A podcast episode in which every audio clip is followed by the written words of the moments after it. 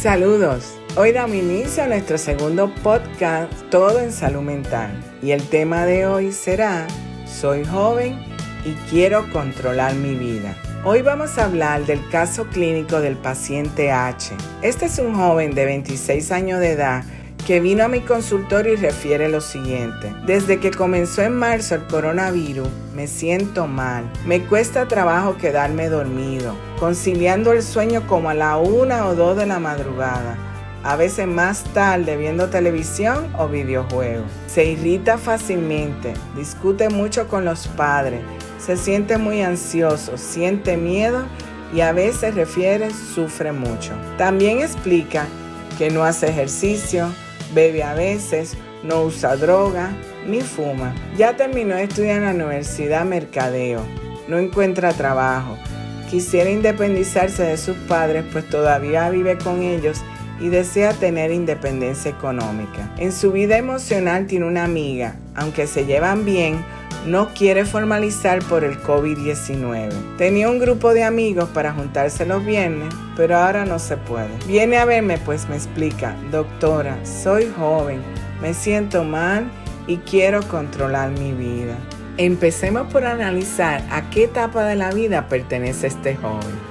La etapa de la vida conocida como adulto joven se define como las personas en edades de 20 a 29 años. ¿Eres adulto joven? ¿Estás viviendo algo parecido? Si lo estás, vamos a describir lo siguiente que te podría ayudar. El adulto joven comienza a enfrentar la vida y debe asumir muchas responsabilidades. Buscan pareja, trabajo, hijos y otras metas. Según Erickson, psicólogo norteamericano, el rol activo que se asume en esta edad es el término de la moratoria psicosocial se desarrolla una construcción y establecimiento de un estilo de vida.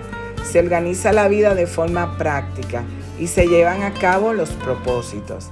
A nivel físico, en estas edades, son personas sanas capaces de conservar la salud en forma casi continua. Por esta razón presentan poca o ninguna preocupación por su salud. Las capacidades físicas alcanzan el máximo de efectividad. Existe destreza manual y una mayor agudeza visual. Los hombres y mujeres alcanzan su mayor plenitud. Han logrado el más elevado punto de coordinación, equilibrio, agilidad, fuerza y resistencia. Entre los 25 y los 30 años, el hombre tiene máxima fuerza muscular, siempre y cuando la desarrolle. Es por eso que muchos atletas y deportistas se encuentran en estas edades. A nivel cognitivo, el desarrollo del pensamiento alcanza un paso más. Según el psicólogo suizo Piaget, el adulto joven pasa del pensamiento formal al pensamiento postformal, que tiene la particularidad de que la persona es más flexible frente a las diversas situaciones sociales a las que se enfrenta. Es importante saber que la vida para los adultos jóvenes pierde su carácter provisional, lo cual significa que sabe que lo que hace hoy tendrá consecuencias mañana y que debe proyectarse a lo largo de la vida y no para dos o tres años.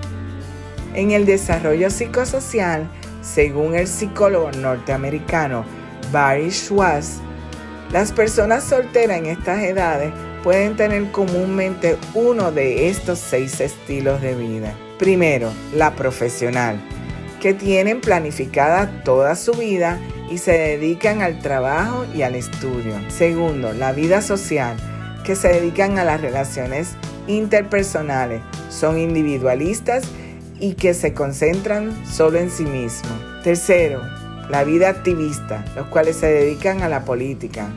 Cuarto, la vida del pasivo, que tienen una visión negativa de la vida. Y por último, los asistenciales, a las cuales les gusta servir a otros. Basada en lo que se considera la normalidad de un adulto joven. ¿Cómo te encuentras tú? Veamos qué ocurre con el paciente Ash. Es adulto joven que todo lo que normalmente se describe de esta etapa de la vida no lo ha podido lograr en estos momentos. Vive con sus padres, no tiene trabajo, no puede socializar con sus amigos, no puede llevar una relación amorosa como quisiera y le ha tocado vivir la COVID-19 con sus restricciones sociales. Veamos los síntomas que presenta. Tiene ansiedad, insomnio vespertino, es decir, que le cuesta quedarse dormido, miedo, muy irritable y poca socialización. Al ser evaluado con el examen mental, análisis de laboratorio, pruebas neuropsicológicas de ansiedad y depresión, llegamos al diagnóstico de que presenta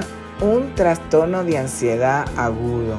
En el tratamiento se le medica con psicofármacos y seguimiento con psicología aplicando la terapia cognitivo-conductual. Entre las recomendaciones a seguir se orienta que ante la situación del país por la pandemia del COVID-19 es un momento difícil para todos y no solo para él. Se les recomendó además caminar, socializar con pequeños grupos una vez por semana, protegiéndose contra la COVID-19 y manteniendo distanciamiento social, mejorar la comunicación con sus padres, que en estos momentos de crisis son su apoyo. Al mes de tratamiento, logró un trabajo virtual. Los síntomas de la ansiedad desaparecen y ya comienza a ver la vida más positiva. Hace tres meses se encuentra en tratamiento y sigue mejorando. Esperamos que para los próximos tres meses logre una total curación o remisión. En la última cita me refirió, doctora, me siento muy bien. Ya siento que puedo controlar mi vida. Hay que recordar que estos son momentos difíciles. Los adultos jóvenes desean que todo ocurra rápido. Todo en la vida es un proceso. El lograr las metas, el estudiar, el trabajar y el lograr dinero toma tiempo. Debemos también aprender a disfrutar de estos procesos. Hoy día estamos en tiempos de tolerancia, paciencia y de cuidarse. Todas las metas llegarán a un ritmo más lento. Es un día a la vez. Debemos confiar en que todo se logrará. Y recuerda, para lograr el equilibrio en la vida, necesitas de salud mental. Hasta la próxima. Síguenos en las redes sociales Facebook e Instagram como Instituto Nina y accede a nuestra página web www.institutonina.com. Recuerda suscribirte a nuestro podcast en Spotify y en YouTube. Presiona la campana para los avisos en YouTube y semanalmente podrás disfrutar de nuestro podcast.